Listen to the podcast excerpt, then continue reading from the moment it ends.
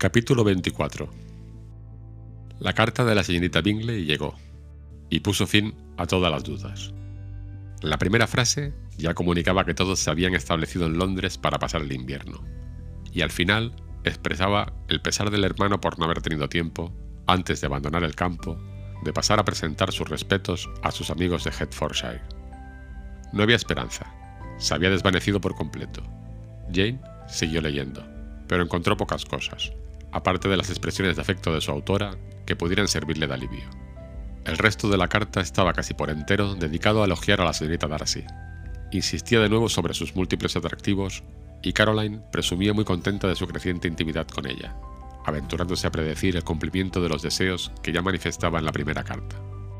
También le contaba con regocijo que su hermano era íntimo de la familia Darcy, y mencionaba con entusiasmo ciertos planes de este último, relativos al nuevo mobiliario. Elizabeth, a quien Jane comunicó enseguida lo más importante de aquellas noticias, la escuchó en silencio y muy indignada. Su corazón fluctuaba entre la preocupación por su hermana y el odio a todos los demás. No daba crédito a la afirmación de Caroline de que su hermano estaba interesado por la señorita Darcy. No dudaba, como no lo había dudado jamás, que Bingley estaba enamorado de Jane. Pero Elizabeth, que siempre le tuvo tanta simpatía, no pudo pensar sin rabia e incluso sin desprecio en aquella debilidad de carácter y en su falta de decisión que le hacían esclavo de sus intrigantes amigos y le arrastraban a sacrificar su propia felicidad al capricho de los deseos de aquellos. Si no sacrificase más que su felicidad, podría jugar con ella como se le antojase, pero se trataba también de la felicidad de Jane, y pensaba que él debería tenerlo en cuenta. En fin, era una de esas cosas con las que es inútil romperse la cabeza. Elizabeth no podía pensar en otra cosa, y tanto si el interés de Bingley había muerto realmente, como si había sido obstaculizado por la intromisión de sus amigos, tanto si Bingley sabía del efecto de Jane, como si se le había pasado inadvertido, en cualquiera de los casos, y aunque la opinión de Elizabeth sobre Bingley pudiese variar según las diferencias, la situación de Jane seguía siendo la misma y su paz se había perturbado.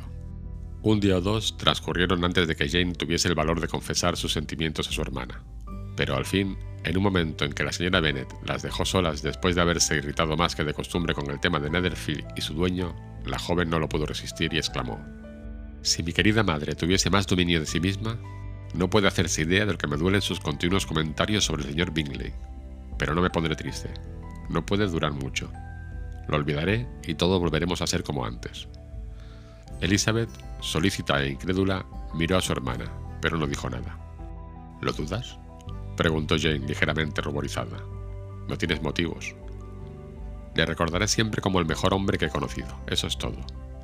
Nada tengo que esperar ni que temer, y nada tengo que reprocharle. Gracias a Dios no me queda esa pena. Así es que dentro de poco tiempo estaré mucho mejor. Con voz más fuerte, añadió después, tengo el consuelo de pensar que no ha sido más que un error de la imaginación por mi parte y que no ha perjudicado a nadie más que a mí misma. Querida Jane, exclamó Elizabeth, eres demasiado buena. Tu dulzura y tu desinterés son verdaderamente angelicales, no sé qué decirte.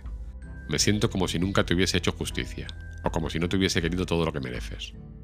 Jane negó vehementemente que tuviese algún mérito extraordinario y rechazó los elogios de su hermana que eran solo producto de su gran afecto. No, dijo Elizabeth, eso no está bien. Todo el mundo te parece respetable y te ofende si yo hablo mal de alguien. Tú eres la única a quien encuentro perfecta y tampoco quieres que te lo diga. No temas que me exceda apropiándome de tu privilegio de bondad universal. No hay peligro. A poca gente quiero de verdad, y de muy pocos tengo buen concepto. Cuanto más conozco el mundo, más me desagrada, y el tiempo me confirma mi creencia en la inconsistencia del carácter humano, y en lo poco que se puede uno fiar de las apariencias de bondad o inteligencia. Últimamente he tenido dos ejemplos. Uno que no quiero mencionar y el otro, la boda de Charlotte. Es increíble. Lo mires como lo mires, es increíble. Querida Lizzie, no debes tener esos sentimientos. Acabarán con tu felicidad. No tienes en consideración las diferentes situaciones y la forma de ser de las personas.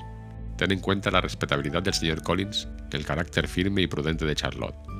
Recuerda que pertenece a una familia numerosa, y en lo que se refiere a la fortuna, es una boda muy deseable debes creer, por el amor de Dios, que puede que sienta cierto afecto y estima por nuestro primo. Por complacerte, trataría de creer lo que dices, pero nadie saldría beneficiado, porque si sospechase que Charlotte sienta algún interés por el señor Collins, tendría peor opinión de su inteligencia de la que ahora tengo de su corazón. Querida Jane, El señor Collins es un hombre engreído, pedante, cerril y mentecato. Lo sabes tan bien como yo, y como yo también debes saber que la mujer que se case con él no puede estar en su sano juicio. No la defiendas porque sea Charlotte Lucas. Por una persona en concreto no debes trastocar el significado de principio y de integridad, ni intentar convencerte a ti mismo o a mí de que el egoísmo es prudencia o de que la insensibilidad ante el peligro es un seguro de felicidad. Hablas de los dos con demasiada dureza, repuso Jane, y espero que lo admitirás cuando veas que son felices juntos. Pero dejemos esto. Hiciste alusión a otra cosa. Mencionaste dos ejemplos.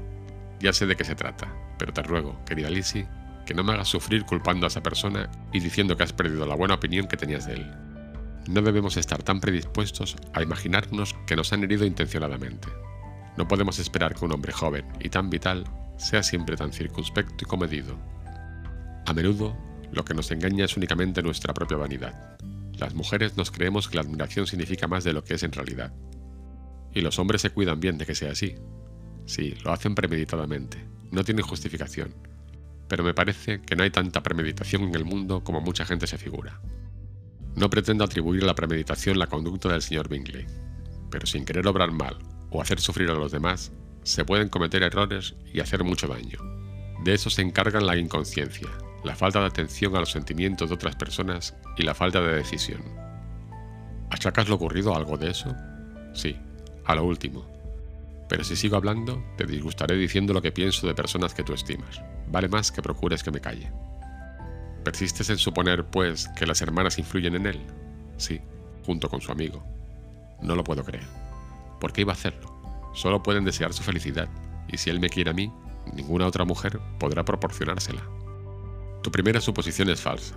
Pueden desear muchas cosas además de su felicidad. Pueden desear que aumente su riqueza, con lo que ella trae consigo. Pueden desear que se case con una chica que tenga toda la importancia que da el dinero, las grandes familias y el orgullo. O sea que desean que elija a la señorita Darcy, replicó Jane. Pero quizá le muevan mejores intenciones de las que crees. La han tratado mucho más que a mí. Es lógico que la quieran más. Pero cualquiera que sean sus deseos, es muy poco probable que se hayan opuesto a los de su hermano.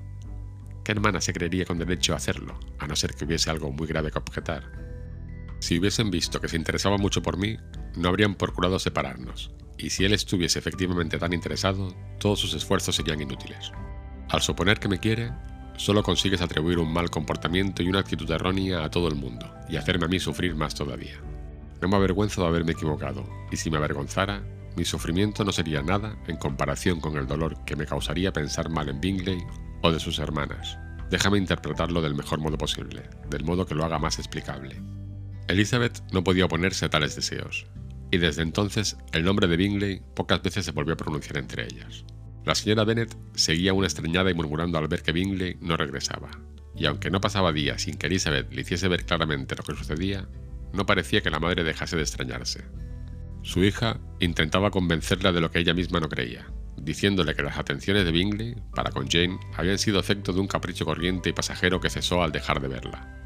Pero aunque la señora Bennet no vacilaba en admitir esa posibilidad, no podía dejar de repetir todos los días la misma historia. Lo único que la consolaba era que Bingley tenía que volver en verano. El señor Bennet veía las cosas de muy distinta manera. De modo, Lizzie le dijo un día, que tu hermana ha tenido un fracaso amoroso. Le doy la enhorabuena. Antes de casarse, está bien que una chica tenga algún fracaso. Así se tiene algo en que pensar y le da cierta distinción entre sus amistades. ¿Y a ti? ¿Cuándo te toca? ¿No te gustaría ser menos que Jane? Aprovechate ahora. Hay en Meriton bastantes oficiales como para engañar a todas las chicas de la comarca. Elige a Wickham. Es un tipo agradable y es seguro que te dará calabazas. Gracias, papá, pero me conformaría con un hombre menos agradable. No todos podemos esperar tener tan buena suerte como Jane. Es verdad, dijo el señor Bennet. Pero es un consuelo pensar que, suceda lo que suceda, tienes una madre cariñosa que siempre te ayudará. La compañía de Wickham era de gran utilidad para disipar la tristeza que los últimos y desdichados sucesos habían producido a varios miembros de la familia de Lombard. Le veían a menudo, y a sus otras virtudes unió en aquella ocasión la de una franqueza absoluta. Todo lo que Elizabeth había oído, sus quejas contra Darcy y los agravios que le habían inferido, pasaron a ser del dominio público. Todo el mundo se complacía en recordar lo antipático que siempre había sido Darcy, aún antes de saber nada de todo aquello. Jane era la única capaz de suponer que hubiese en este caso alguna circunstancia atenuante desconocida por los vecinos de Hertfordshire. Su dulce e invariable candor reclamaba indulgencia constantemente y proponía la posibilidad de una equivocación, pero todo el mundo tenía a Darcy por el peor de los hombres.